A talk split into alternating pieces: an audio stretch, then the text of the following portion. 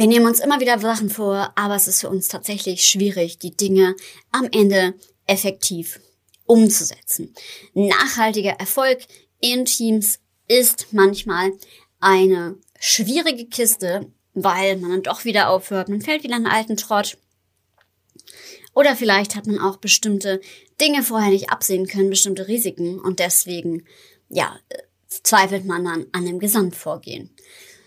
Heute möchte ich dir eine Methode zeigen und eine Methode, ja, dir näher bringen, die dir hilft, genau dieses Phänomen zu minimieren, so dass du tatsächlich in die Umsetzung kommst, dass du tatsächlich deine Ziele auch erreichst und die auch wirklich beibehältst. Ja, ich freue mich auf diese Folgen mit dir. Viel Spaß beim Zuhören. Go Wild, der Podcast, den du brauchst, um dein Team Spirit auf Durchstarterkurs zu bringen. Ich bin Alexandra Schollmeier, Kommunikationswissenschaftlerin und Design Thinking Coach und ich freue mich, dass du eingeschaltet hast, um mit mir gemeinsam dein Teampotenzial zu entfesseln. Also lass uns nicht länger warten. Los geht's. Ja, eine Methode, die es braucht, um nachhaltig erfolgreich zu sein, ist die, dass wir Risiken, die zum Scheitern beitragen können, direkt mitdenken. Die Methode nennt sich das Worst-Case-Szenario. Ich kenne diese Methode auch stark aus dem Bereich Stressmanagement. Viele von euch wissen ja, dass ich als Kommunikationswissenschaftlerin auch eine äh, Abbiegung gemacht habe in die Gesundheitsförderung. Und gerade beim Stressmanagement ist es auch eine Frage, sich zu stellen, gerade wenn man Ängste hat und ich ja auch ähm, ja, jemand bin, der Mut sehr profiliert oder sehr wichtig findet, dann ist eine ganz, ganz wichtige Frage, was das Schlimmste, was passieren könnte? Und diese Frage dient nicht nur dazu, Ängste zu überwinden und Mut zu haben, einen Schritt weiter zu gehen. Nein, sie dient auch dazu, dass wir das einmal durchdenken und bestimmte Risiken vorher abwägen können. Denn dann gehen wir viel ruhiger in einen Prozess, haben uns die Risiken einmal angeguckt und können dann ganz anders rangehen. Am Anfang meiner Selbstständigkeit habe ich mir zum Beispiel auch die Frage gestellt, was das Schlimmste, was passieren könnte? Ja, es könnte nicht klappen. Aber das Schlimmste, was auch passieren könnte, ist, ich würde mich immer fragen, warum ich das nicht versucht habe. Und mich würde diese Frage nicht wieder loslassen. Also manchmal macht es auch Sinn, die Perspektive zu wechseln und zu gucken, ja, wovor habe ich eigentlich mehr Angst? Angst davor, etwas nicht zu wagen oder Angst davor, eine Sache tatsächlich dann ja mal zu tun oder ähm, ja Angst es dann nicht zu schaffen.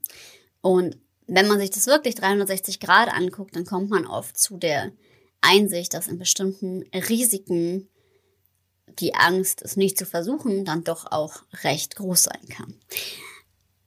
Und das ist eine Sache, die kann man sich im Team zunutze machen, aber es hilft natürlich auch schlicht und ergreifend, gleichzeitig einfach sich eine Risikoeinschätzung zu integrieren in bestimmten Betrachtungsweisen. Also wenn alle brennen für ein neues Projekt, eine neue Maßnahme, macht es total Sinn, sich auch nochmal zu fragen, Moment mal, was könnte da eigentlich schiefgehen? Ja, gerade wenn irgendwas ins Stocken gerät, in einem Team nicht so vorankommt, wie man dachte, dann sollte man die Frage danach stellen, was könnte uns abhalten oder was hält uns bisher ab? Also die Frage nach dem Problem zu stellen, denn dann ist da irgendwas, was es halt eben nicht weiter bringt. Dann muss man sich das halt anschauen und mal schauen, okay, was brauchen wir hier eigentlich? Und wie kann uns ein Worst-Case-Szenario, also was ist das Schlimmste, was passieren könnte, helfen, in einem Team unser Ziel zu erreichen? Erstmal wird die Umsetzung einer Sache befeuert, weil wir uns alles anschauen, was zur Bedrohung werden könnte und dafür schon Lösungen finden vorab. Ja, und das ist so ein bisschen wie, wenn ich mir überlege im Personal Coaching, ähm, ich möchte jetzt gerne mich gesund ernähren und mir dann auch überlege, boah, was könnte alles zu Risikofaktoren werden? Dann wird mir erstmal bewusst, was sind denn vielleicht Gewohnheiten, die ich habe, die mich immer wieder dazu bringen, dass ich mein Ziel nicht erreiche. Das ist total wichtig, weil wenn ich das nicht mache, dann denke ich immer, ja, ich kann das schaffen und bin dann immer wieder frustriert, weil ich es dann doch nicht schaffe. Und so ist es im Team halt auch.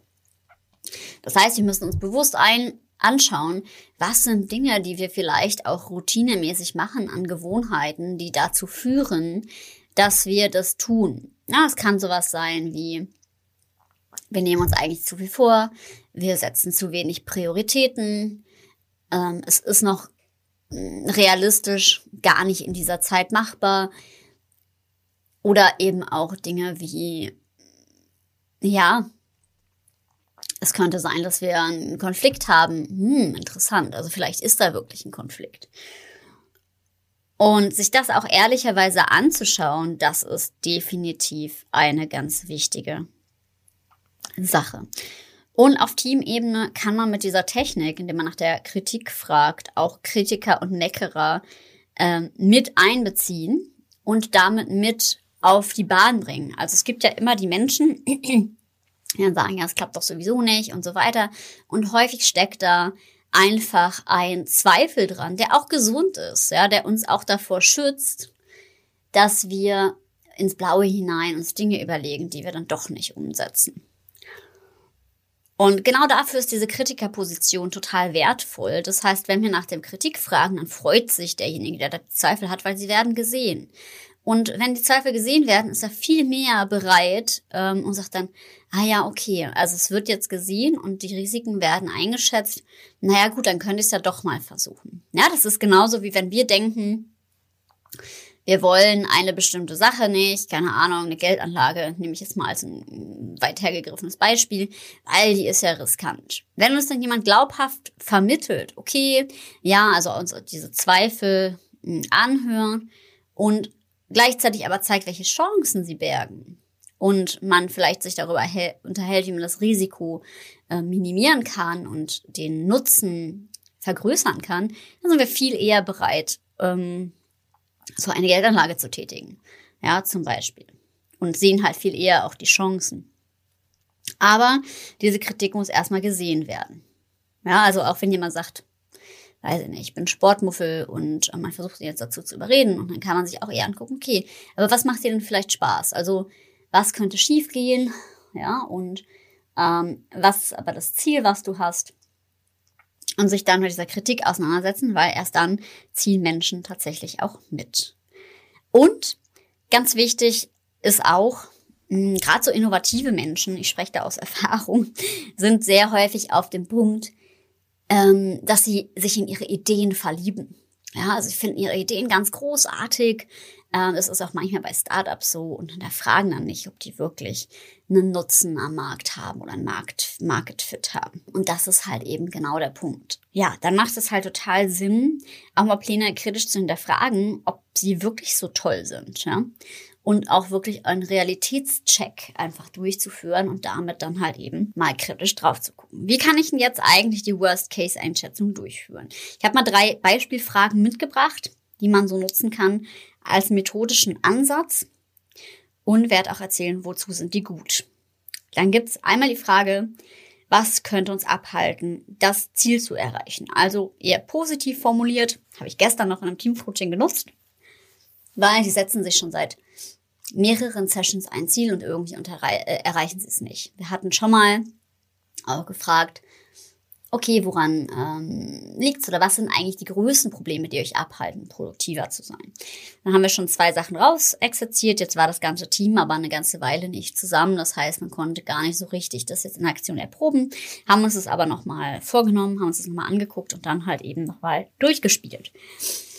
Ja, und raus kamen so Sachen wie, naja, Konflikte, jemand könnte krank werden, aber auch, ja, wir könnten auch wieder in den alten Trotz zurückfallen und so weiter und so fort. Ähm, ja, es könnte sein, dass wir auf einmal ja, uns in Konflikten aufreihen und so weiter. Und dann haben wir uns das angeguckt und ich gesagt, aha, okay, also, was braucht ihr denn, um diese Faktoren ähm, die am wahrscheinlichsten sind, um die auszumerzen und um die wirklich auch effektiv anzugehen.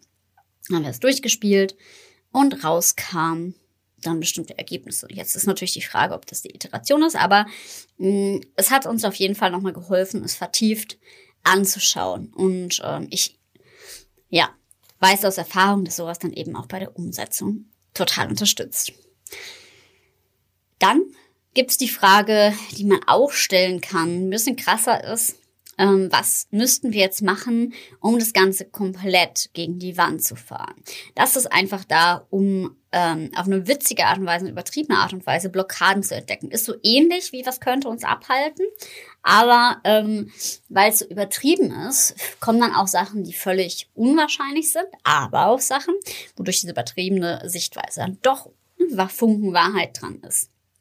Gerade wenn es übertrieben ist, geht's mehr in äh, ja vielleicht lustige Komponente auch mit rein oder es ist halt weiter weg, so dass man manchmal an Nuancen rankommt, die man halt sonst nicht sieht. Also was müssen wir machen, um es komplett gegen die Wand zu fahren, ist auch eine gute Frage zur Risikoeinschätzung. Ja, die dann halt noch mal ein bisschen absurder ist und das ist hilfreich. Bei dem Fall, den ich vorhin beschrieben habe, wo jemand vielleicht in seine Ideen verliebt ist, hilft die Frage, was würde unser größter Kritiker dazu sagen? Ja, wenn wir gerade dabei sind, irgendwas zu entwickeln oder vielleicht auch Strategien in der Kommunikation miteinander zu entwickeln, mal zu fragen, was würde eigentlich unser größter Kritiker zu unserer Teamkommunikation sagen? Durch diese externe Perspektive, die man sozusagen künstlich mit einbaut, haben wir den Vorteil, dass wir es ja nicht selber sagen, also, sondern das würde unser größter Kritiker sagen. Aber ich sage jetzt nichts über das Team, sondern das könnte halt eine Kritik sein. Und dadurch, dass man quasi einmal über die Ecke geht, ähm, auch da hat man dann wieder den Punkt, dass man im Prinzip einen Raum öffnet, der eine Feedback-Kultur aufmacht, dadurch, dass man so einmal leicht um die Ecke fragt. Weil es einfach leichter ist zu sagen, ja, unser größter Kritiker würde sagen, ja, naja, so richtig ähm, produktiv sind wir aber nicht. Aber wenn ich sage zu dem Team, ja, ihr seid nicht produktiv, vielleicht wenn ich gar nicht Führungskraft bin, dann ist das halt schon eher ein Angriff. Ja, und so, wenn man diese externe Perspektive reinbringt, ist es halt viel leichter, das zu adressieren und vielleicht sagen andere, ja, stimmt, das könnte man an uns kritisieren. Und dadurch haben wir ein viel, viel größeres Teamgefühl dann wieder. Genau, das sind die Methoden, die man dort wählen kann oder die Fragen, die man stellen kann für das Worst-Case-Szenario. Nutzt es unbedingt in euren Teams, um ja, Erfolge nachhaltig zu sichern und die gut mit einzubeziehen. Und das hilft auch für einen selbst, also persönlich, oft mal zu gucken, was könnte eigentlich schiefgehen, um eine Risikoeinschätzung zu haben. Denn dann kann man sich davor auch nicht mehr wegducken, sondern guckt sich das bewusst an und sorgt dafür, dass man das nachhaltig umsetzt. Genau, das war es von mir. Ähm, danke fürs Zuhören. Ich wünsche dir einen wunderbaren Tag, wann immer du das hörst. Und ja, wenn du das bei iTunes hörst, dann lass uns doch gerne eine 5-Sterne-Bewertung da, damit noch mehr Menschen von diesem Podcast profitieren können. Und dann bekommt der Podcast mehr Reichweite und die Methoden können noch mehr dazu beitragen, dass noch mehr Teams sich besser aufstellen können. Wenn du sagst, oh ja, ich würde das voll gerne mal moderiert machen, dann kannst du mich natürlich super gerne kontaktieren auf LinkedIn oder auf Facebook. Ja, und ansonsten sage ich wie immer, sei mutig und hab wilde Ideen. Bis zum nächsten Mal.